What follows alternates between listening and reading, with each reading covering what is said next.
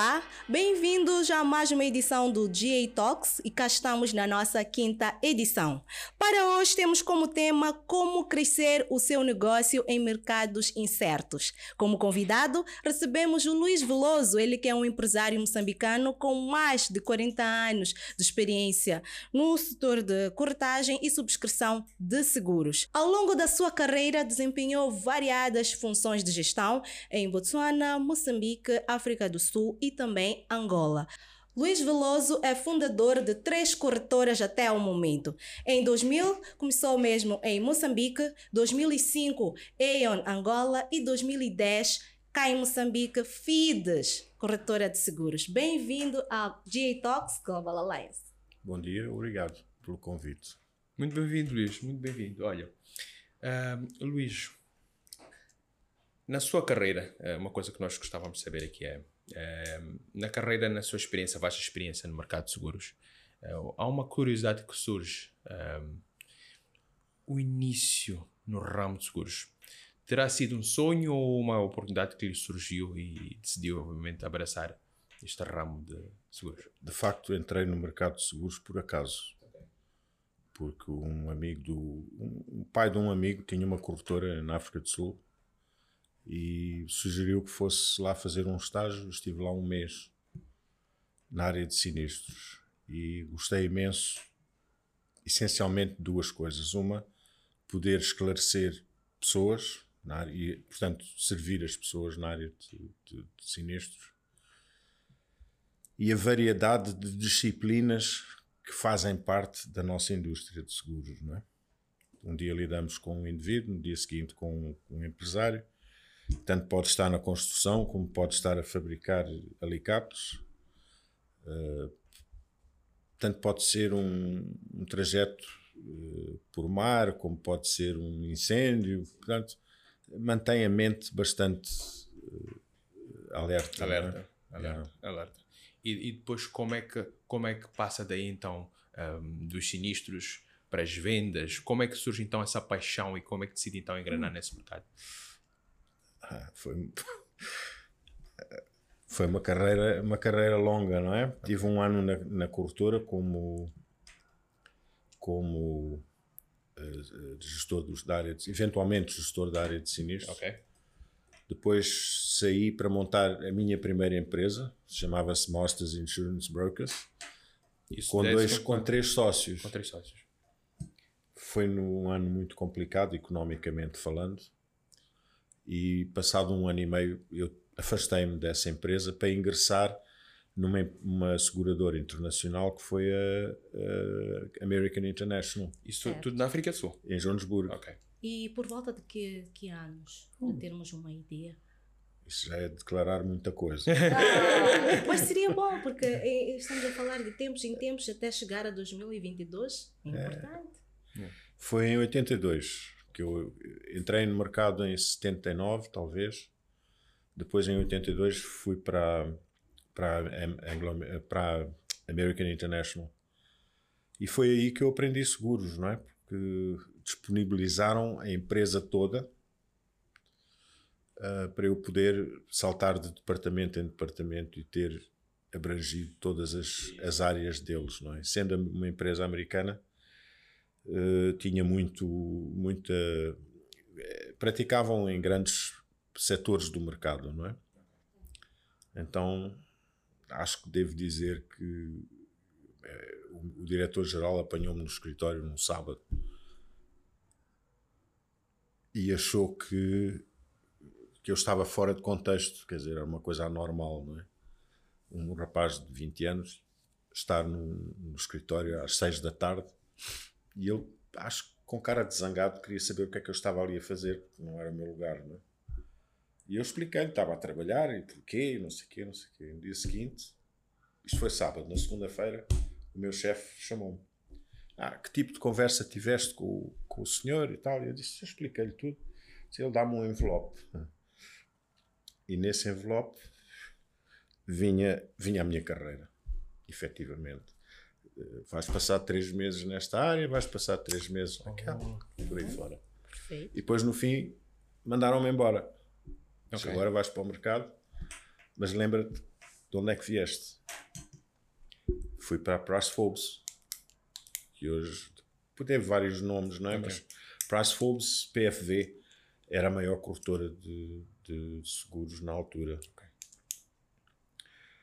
Por engraçado que pareça, eu lidava com eles quando estava na American International. Estive lá cinco anos, aprendi muito em Minas. Uh, eventualmente, a, a Mutual Federal quis que eu fosse trabalhar com eles. Uma, fizeram uma oferta. Estive lá 11 meses, não consegui trabalhar na, na Federal. Não conseguiu se enquadrar alguma coisa? Não, porque aquilo era tão conservador okay. que eu gosto de pensar lateralmente, okay. de maneira que não havia ali uns, umas complicações e, uh, e depois a corretora Amenetes, agora aqui é, é Manseg. Manseg. Uh, Convidou-me para ir trabalhar com eles. Eu estive lá quatro anos e tal. Também lidei com variadíssimos clientes, incluindo Minas. Os clientes que tinha na Price Wolves vieram comigo. Um, trabalhei em, em, outras áreas também, não é? Construção, uh, refinarias de ouro, etc. Depois, na altura, houve as sanções na África do Sul, contra a África do Sul. Hum, a partir de alguma coisa a ver com isso? Não. Tinha, sim, tinha. Okay. Portanto, toda essa, toda essa, esse enquadramento. E convidaram para ir para a Botsuana, para uma empresa que era da Manetes também, não é? Porque, entretanto, na África do Sul eles venderam ao Nedbank, o grupo Nedbank. Continuava a MIB. Ok. Um, e passei-me para lá. E lá tive outro tipo de experiência, foi lidar com a DBS e com as empresas da Anglo-American. Uh, altamente especializados os portfólios deles. Uh, lidei, teve a oportunidade de lidar com o mercado uh, britânico, por causa dos seguros, o mercado francês, o mercado italiano, o mercado alemão. E tive essa sorte, quer dizer, tive tive muita exposição. Exatamente. E muito trabalho. Mas também Nada vem de borla, não é? Nada vem, Nada vem de borla. E, consequentemente, aprendizado. Exatamente. Exatamente. Uh, por outro lado, falando em aprendizado, uh, estivemos a referenciar bem na abertura do nosso programa que já teve a oportunidade de trabalhar em cerca de três a quatro países, eh, dentre eles um que falava assim língua portuguesa e outras não.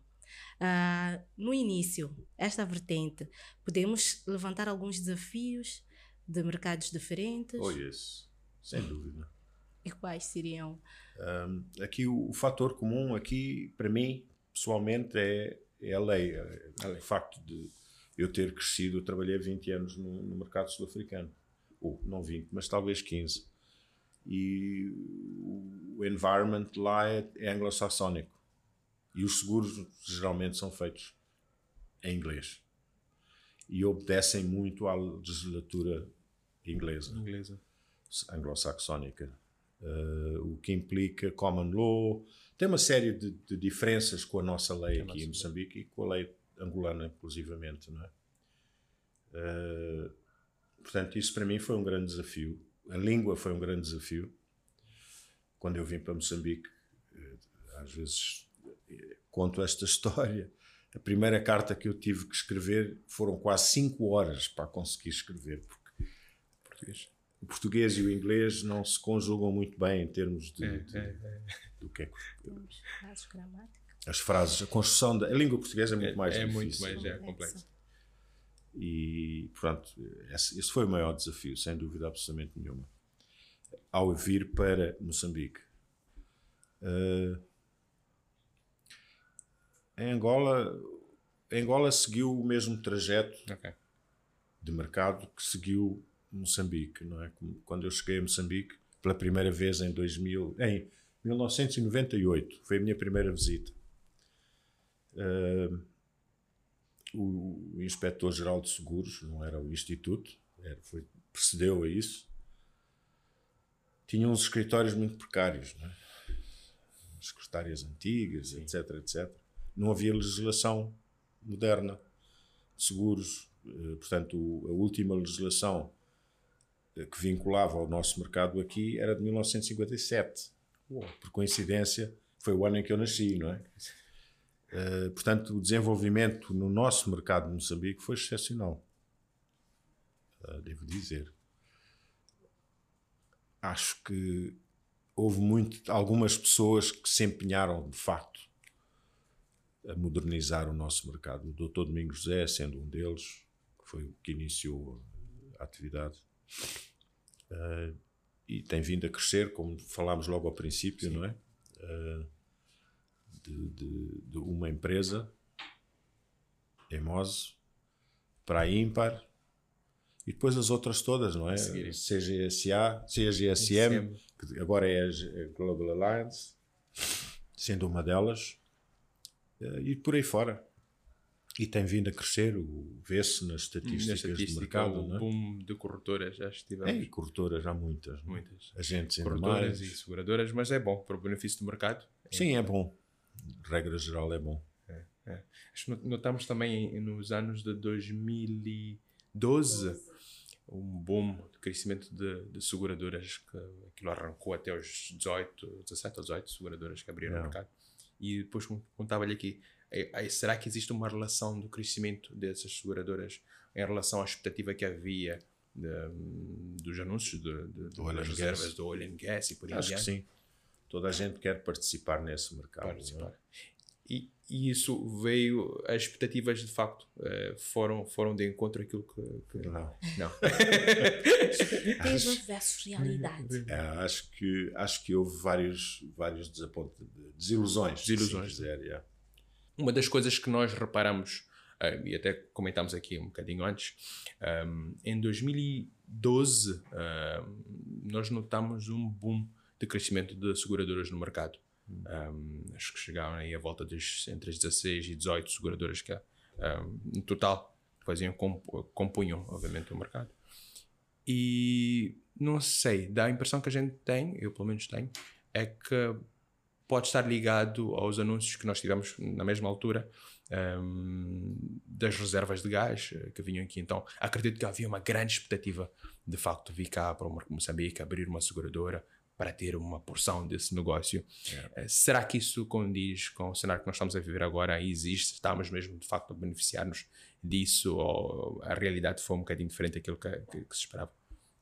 Acho que a realidade foi bastante diferente do, da expectativa que os empresários tinham na altura, não é? é. Uh, por várias razões. Mas há outra também que vou brevemente falar, que é Sim. o facto da legislação também ter permitido que houvesse vida e não vida e que as, e o capital inicial fosse diferenciado. Sim.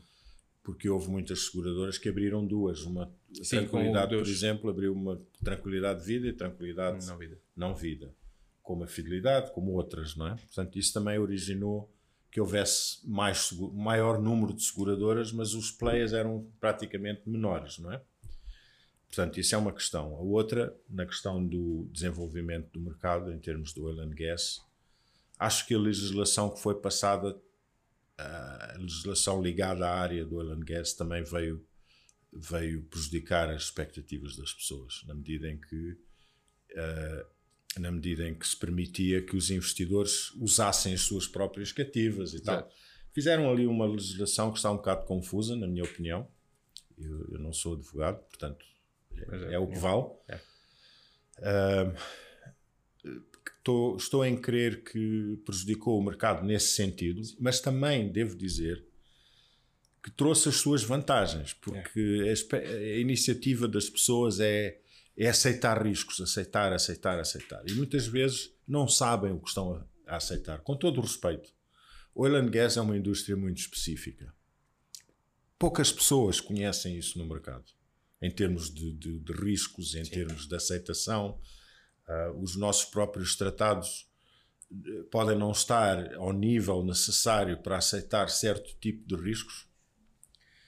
Uh, portanto, nesse aspecto, acho que veio trazer algum conservatismo Sim. ao nosso mercado. É. Portanto, aqui há, há a parte positiva e a parte negativa visto sob a nossa perspectiva. Acho que a positiva, financeiramente, traz grandes vantagens, não é? Um, é, vou aproveitar para trazer outra perspectiva aqui. É que todas as, as empresas que estão em oil and gas têm cativas. Portanto, são seguradoras que trabalham só para eles. Sim. Ok. Uma das razões para criar isso é porque no mercado comercial não existem seguradoras que estejam interessadas em aceitar certo tipo de riscos, que são muito elevados. Sim. ok? Uh, o risco das plataformas, por exemplo, aquelas plataformas têm um valor excepcional. Portanto, a empresa, a dona das plataformas, tem que assumir parte desse risco e, e cria os fundos através das cativas.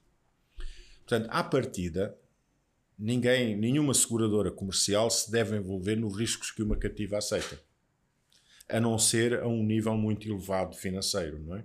Para o qual nós não estamos equipados neste mercado.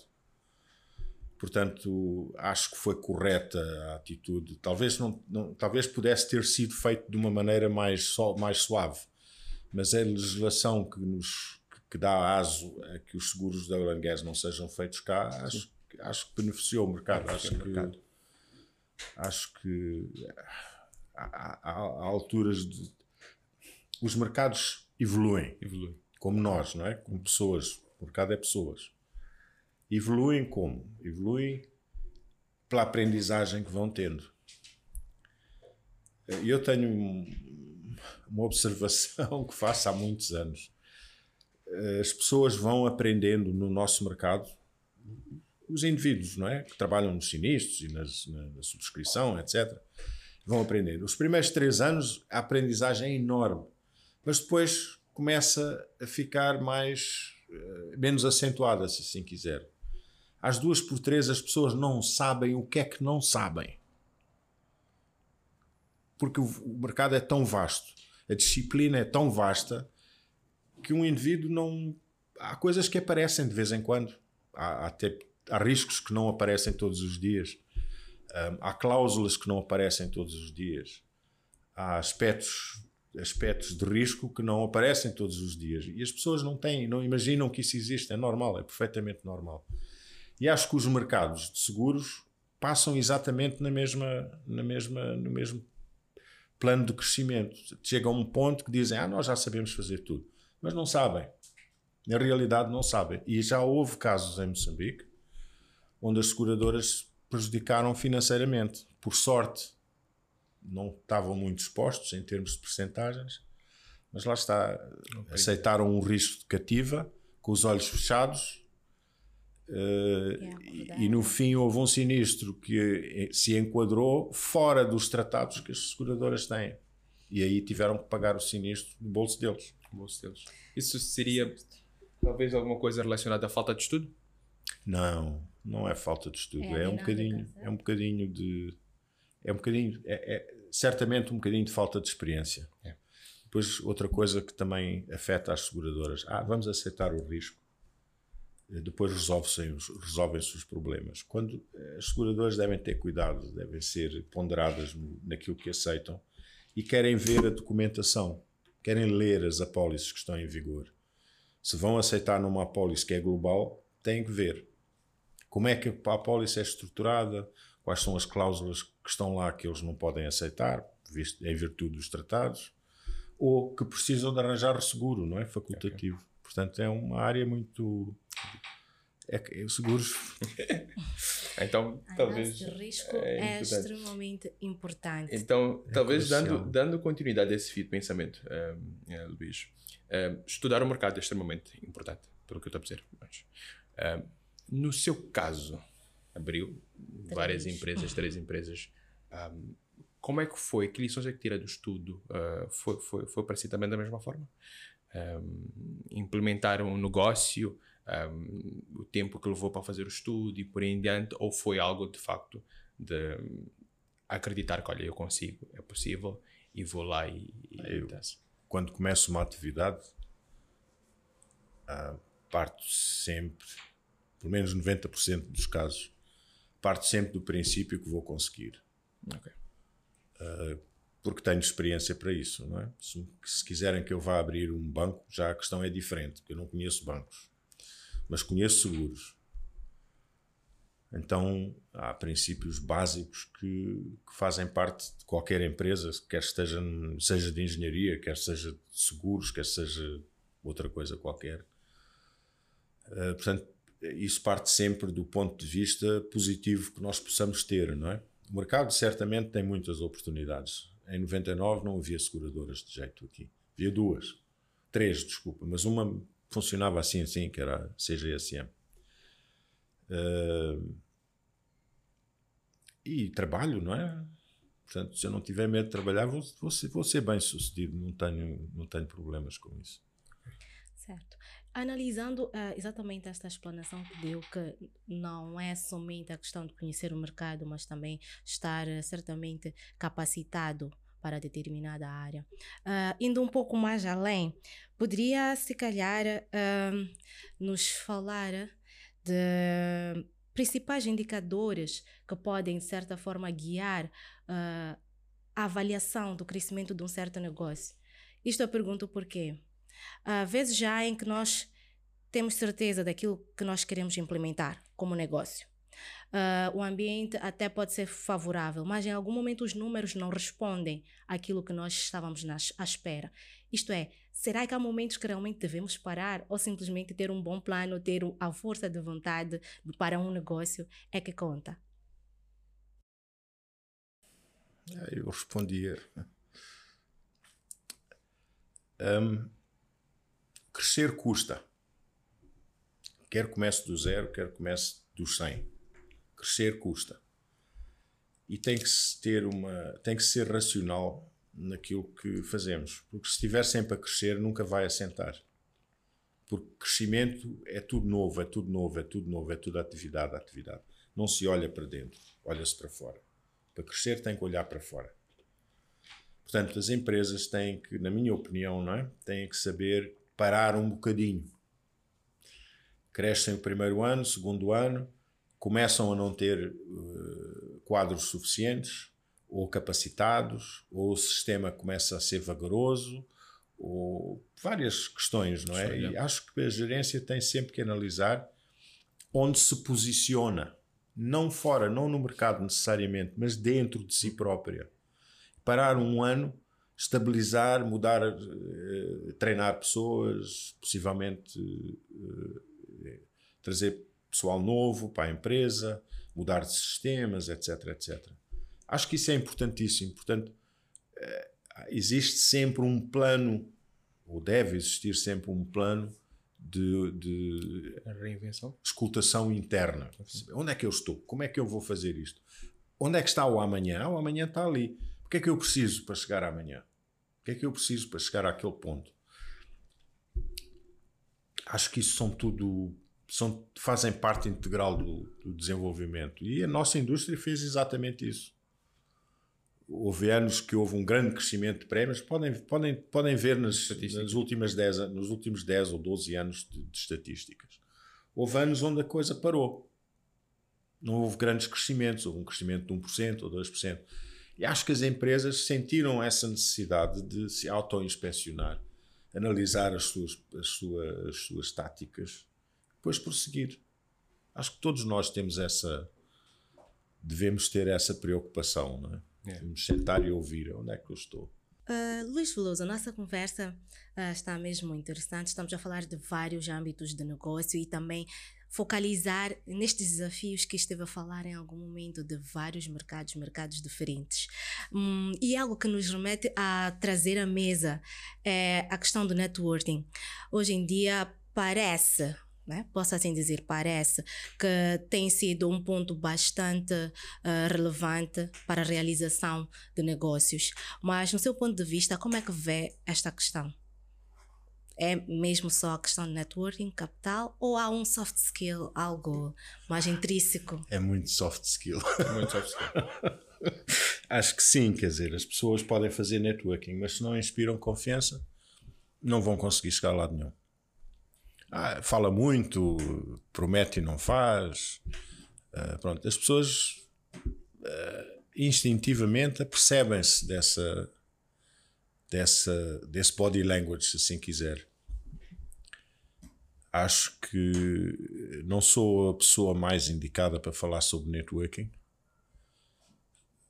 Uh, se me perguntam como é que cheguei onde cheguei, há várias razões para isso. A primeira é que a ONU é um, era um nome internacional. Ora que um nome internacional num mercado que não, é, não está muito internacionalizado não vai longe. Uh, mas dando a conhecer esse nome às, às empresas, uh, fazem as suas investigações e percebem que de facto é uma empresa fidedigna. Isso ajuda muito, não é? E ajudou-me uh, bastante em Moçambique e ajudou-me também no caso da ONU, não é? Em Angola. Outro aspecto é a reputação. A reputação segue-nos, quer a gente queira, quer não queira. Se a pessoa não é honesta e não é fidedigna e não, e não é cumpridora e disciplinada, é, esse, esse, essa etiqueta vai com a pessoa. Okay. Não há como falhar aí. Não há como, prometo. Uh, no mercado da Botsuana ganhei, por ser um mercado pequenino e eu lidar com a maior empresa, as, as duas maiores empresas, se assim quisermos, no, no mercado da Botsuana, fui conhecido, fiquei muito conhecido. Tive a oportunidade de, de, de ser apresentado a muita gente a nível governamental, eh, etc. Eh, quando cheguei, quando eu entrei na, na Angola, uh, a EON Angola já existia, já tinha a licença, não é? Então eu fui ver o, o, o inspetor-geral de seguros lá. Ah, sabes, estivemos numa, numa reunião com o resto do mercado africano, na SADEC, não sei o que, o seu nome apareceu. Ok, Isso inspira confiança, não é? Sim. Imediatamente. Portanto, nesse aspecto, a ONU beneficiou, a ONU Angola beneficiou desse, dessa reputação. Uh, há pessoas que transitam entre mercados e conhecem o Luís Veloso e pronto, é, é, é, são os tais tags que nos seguem, não é? Para o resto da vida. Quando cheguei cá, em 2009, para, para abrir a ONU, a, a FIDES Moçambique, já era conhecido. Não sei se não sei se devo contar esta história, mas estando, estando a pensar em sair de Angola para voltar para Moçambique, recebo uma chamada telefónica de um ex-cliente meu cá que me pergunta quando é que vens, porque eu já estou farto de aturar estes indivíduos. E eu vim, ele foi o meu primeiro cliente, mas no dia seguinte de eu ter a licença, ele nomeou-me como corretor deles. Claro que isso ajuda, não é? Ajuda bastante. E pronto, depois o networking também vai ajudando, porque A fala com B e B fala com C, e acho que a FIDES cresceu por isso. Não, nós não temos um website sequer, não, não fazemos publicidade, não, não andamos nos cocktails todos por aí é. fora, mas as pessoas conhecem, sabem quem somos. É a reputação. É, é, é o tal soft touch, não é? Uh, olhar as pessoas nos olhos, ser ponderado naquilo que se diz, ser honesto. Acho que isso é é, é a coisa mais importante no negócio. É indispensável. Okay. Nessa, nessa questão, uh, Luís, do, do networking, falou aqui no, no início, as pessoas vão lá às vezes, encontram-se com, com, com alguém e por em diante querem falar tudo, querem falar de tudo, querem mostrar não sei o quê, e às vezes essa atitude deles demonstra que provavelmente não estejam ou preparados para, para, para, para ter algum tipo de oportunidade naquele momento um, existe. Eu ainda acompanhei dias, acho que foi num, num dos num podcast, por acaso alguém também a comentar em relação a isso, como quem diz, um empreendedor, alguém que está a iniciar um negócio. É, quando houve a questão do networking, pensa que, olha, vou para um evento, vou ter com a pessoa e logo, olha, passo a disparar tudo o que eu tenho, tudo aquilo que eu quero fazer e por aí em diante, e às vezes deixa transparecer alguma, algum tipo de falta de profissionalismo e por aí em diante. Compartilha desse, desse tipo de pensamento. Ah, sim. Certamente. Eh, quando se conhece o assunto que se fala, na, altura, na, especialmente em seguros. Repare, um corretor de seguros não manda. Não é ele que assina o cheque da indemnização do seguro. Sim. Ele tem que se gerir pelo produto que vendeu ao cliente. Se ele não conhece esse produto, vai dizer ao cliente: não, não, está tudo coberto, está tudo coberto. Mas esquece de falar das exceções, porque todas as apólices de seguro têm exceções. E acho que o cliente usa um corretor precisamente para se inteirar da disciplina. Não para receber os sims todos, não é? Depois no fim ficar desapontado quando, quando, a coisa não corre bem. Uh, portanto, conhecer o seu produto é essencial. E ser franco, não é? Ah, não sei como explicar. É, é, o tal soft touch é soft touch, não há nada a fazer. ok, ok. Acho que. Yeah, yeah. É isso. Há uma coisa que tocou aqui, uh, falou que não tem websites uh, e por aí em diante. Há uma dúvida que eu tenho, porque, porque que eu lhe pergunto isso, Luís? Porque nós é, pronto, é inegável, nós estamos a entrar numa era digital, digital, cada vez mais digitais. Vimos agora na pandemia que, afinal de contas, conseguimos trabalhar também, obviamente, de forma uh, remota e por aí. Estamos a entrar numa era digital, numa era em que os clientes valorizam cada vez mais o seu tempo, os seus recursos e as energias que despendem, obviamente, para fazer algum tipo de negócio. Um, como é que acha que a corretora se posiciona numa era em que estamos cada vez mais digitais? E como é que acredita que será nos próximos anos? Qual é o papel da corretora? O papel a corretora vai exercer neste âmbito digital? Como é que prevê isso? Ok, acho que isso é uma pergunta bastante interessante, uh, mesmo no contexto, uh, nem mesmo no contexto da minha, da minha aptitude técnica, ou, ou digital, se assim quiserem. Uh,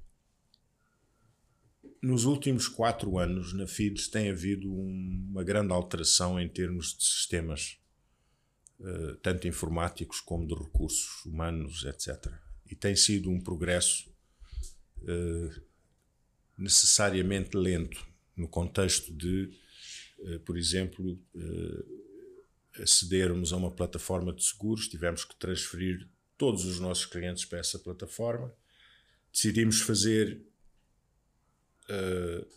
conforme as datas de renovação iam aparecendo, demorou um ano a fazer. Logo em seguida, decidimos mudar o nosso sistema de contabilidade e migramos para uma plataforma um bocadinho mais profissional do que a que tínhamos. Depois tivemos que os, integrar os dois sistemas. Isso é um, é um fator moroso e complicado às vezes. Conseguimos chegar lá. Uh, estamos agora numa fase em que nos vamos digitalizar já estamos a fazer o nosso website. okay. uh, isto graças a um cliente que uma vez me mandou um WhatsApp message a dizer que queria alterar o, a apólice dele se podia fazer isso digitalmente. E eu enchi-me de vergonha, porque já devia estar aí, não é? é a realidade é essa, é. o futuro é esse, uh, o que traz outras implicações para o mercado, inclusivamente, não é? Portanto, acho que dentro dos próximos 12 meses vamos estar aptos a, a todas as a todas as, as facilidades. Um, a outra parte da sua pergunta foi a implicação do digi da, da digitalização no nosso mercado de corretores. Pois aí é que está.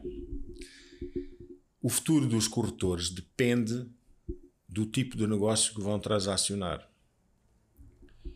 Uh, por exemplo, temos há plataformas na África do Sul e noutros sítios, com certeza, que apresentam a um cliente individual uma série de cotações logo à partida. Portanto, ele insere o seu, a sua realidade, realidade. Moro aqui, tenho este carro, tenho aquele carro, não sei o quê, e o sistema informático vai lhe dar três ou quatro opções de preços logo. Okay. Então, a existência do corretor passa a ser um computador. Sim. O único indivíduo que interfere ali é o programador, por um lado, Sim. e o indivíduo que está a alterar a informação, portanto, o back-office daquele, é, daquele sistema. É aquela coisa que chamam de Artificial Intelligence. Something Pronto. along those lines, yeah. yes. uma coisa assim. Portanto, o, o corretor que se prima pelo mercado individual não tem futuro. O computador vai tomar conta disso. Uh, onde ele tiver que que opinar sobre a matéria segurada ou a matéria, as apólices de seguro, é onde ele vai se ingrar. Portanto, tem que ser um indivíduo com capacidades profissionais de conhecimento dos produtos que existem no mercado. Portanto, implica-se que o corporate broker vai continuar. Porque esse é que dá assistência ao cliente. É, é interativo com ele, não é? Estou à procura de uma palavra que não me vem à cabeça. Uh, é onde ele tem que ter a experiência, o expertise tem que lá estar para ele dizer não faças assim, faz assim, etc, etc. Acho que esse futuro é, é pode ser um bocadinho se, se os corretores hoje não começam a, a perceber-se dessa alteração. Em Moçambique, noutros sítios já existe isso, não é? já existe. Uh, e o, o, a necessidade do corretor vai diminuindo nesses, nessas áreas. Portanto, automóvel, por exemplo. Qual é 90% dos casos o corretor não tem nada a dizer, ah, a pólice é esta, está ali, não sei o quê. Em Moçambique até existe uma diferença de produtos, não é? Sim. Uh, mas a maior parte dos corretores também não sabem qual é essa diferença. Eu também não vou dizer, porque senão é concorrência. Certo. Então, entre outras palavras, existe uma necessidade de começar a pensar nos riscos bem maiores, em riscos mais diversificados do que naturalmente aqueles que são obrigatórios, que é o acidente de trabalho e, por outro lado, o acidente uh, também automóvel, o seguro automóvel. Estes dois. Há uma necessidade de começar a se posicionar para continuar a ganhar os negócios em níveis mais altos? Ah, isso é, isso é essencial, não é? Isso é essencial. Não há como fugir a essa regra. Perfeito. Certo, cá estamos no nosso podcast. Hoje estamos em conversa com o Luiz Veloso, ele que é o fundador da corretora Fides, uh, que foi criada em 2010. Estamos a partilhar de várias experiências de alguém que já teve a experiência de montar negócios, não só em Moçambique, mas também em outros países. Uh, uma coisa que neste momento me vem à mente: estamos a falar de negócios. Uh, para fazer algo na vida, geralmente é por alguma razão específica, ou porque nos inspiramos, ou porque temos alguém ou algo que nos motiva. Para o Luiz Veloso, na área de, de negócios ou como inspiração, o que é que tem estado a guiar-lhe ou guiou-lhe para o início, podemos assim dizer até então?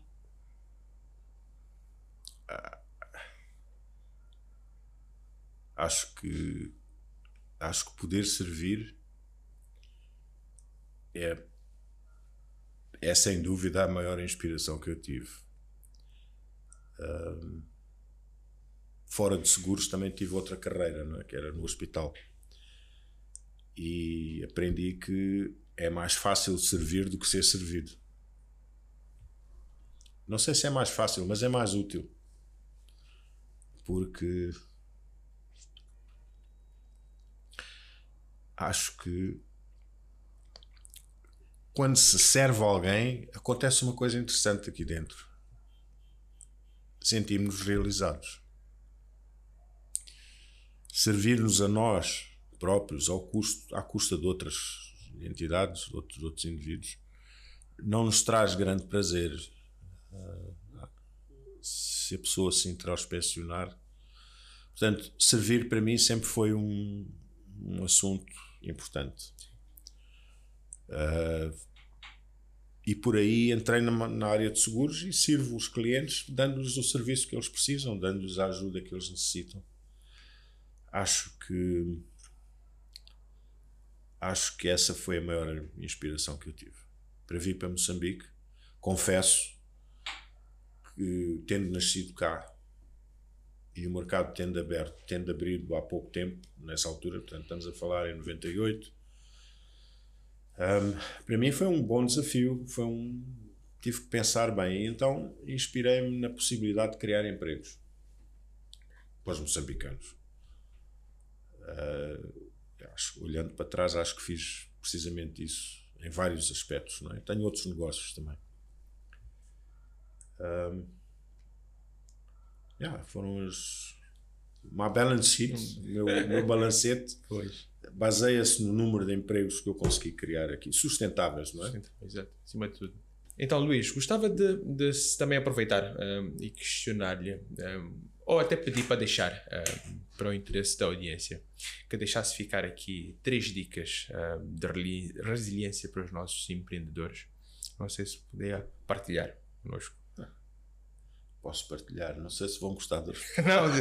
não, faça favor. Um, acho que uh, acho que em termos de resiliência uh, tem que ser tem que haver uma abordagem bastante conservadora, não é? Okay. Em qualquer negócio.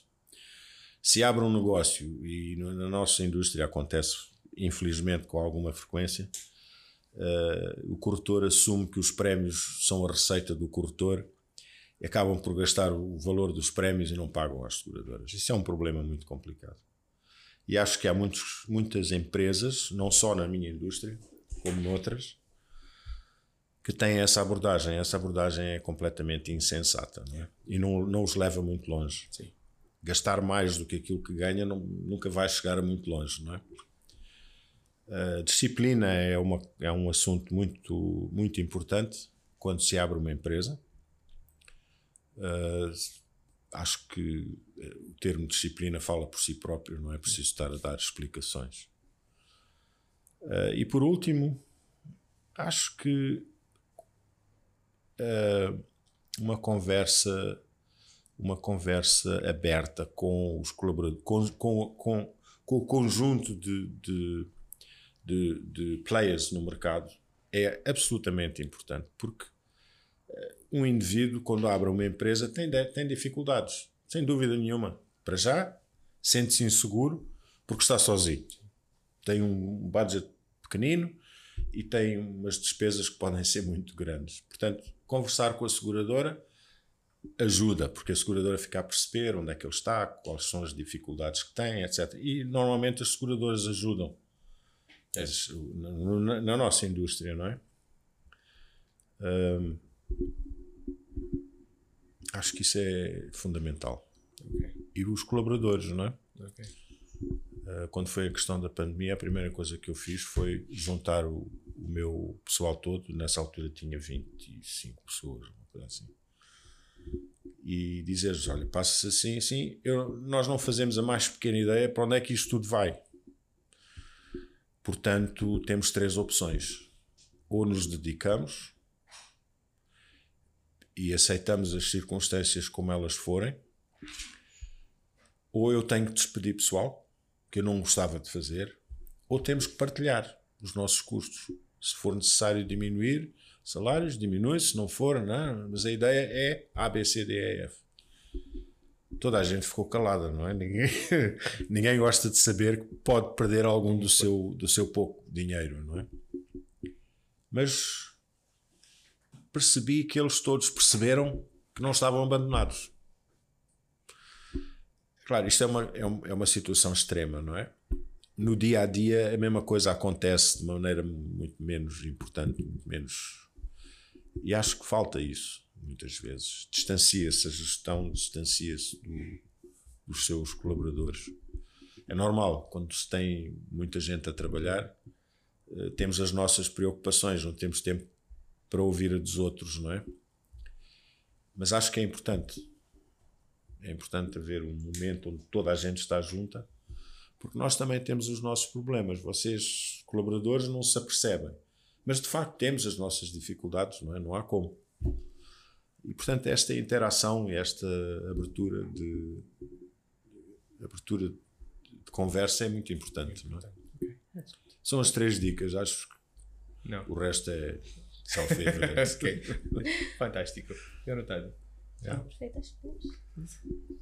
Então, Bem, agradecer, uh, agradecer a si, Luís, pelo, pelo tempo dispensado, uh, pelo enorme conteúdo que partilhou connosco. Uh, está muito bem notado, muito bem esclarecedor. Desejamos muito sucesso uh, na carreira. Esperamos, obviamente, que continue uh, a dar e a contribuir para o mercado, não é? e quero acreditar que vamos poder ter mais oportunidades de juntar a si e conversarmos mais sobre este assunto. Tá certo. Canimambo. Obrigado. Nossa, muito obrigado. Perfeito. E por aqui nós ficamos com o nosso podcast de hoje. Esperamos bem que tenham gostado e aprendido bastante. Nós esperamos voltar numa próxima oportunidade com mais conteúdos do vosso interesse. Para já, sigam as nossas páginas YouTube, Facebook, Instagram, pois nós somos a GA Talks. Thank you.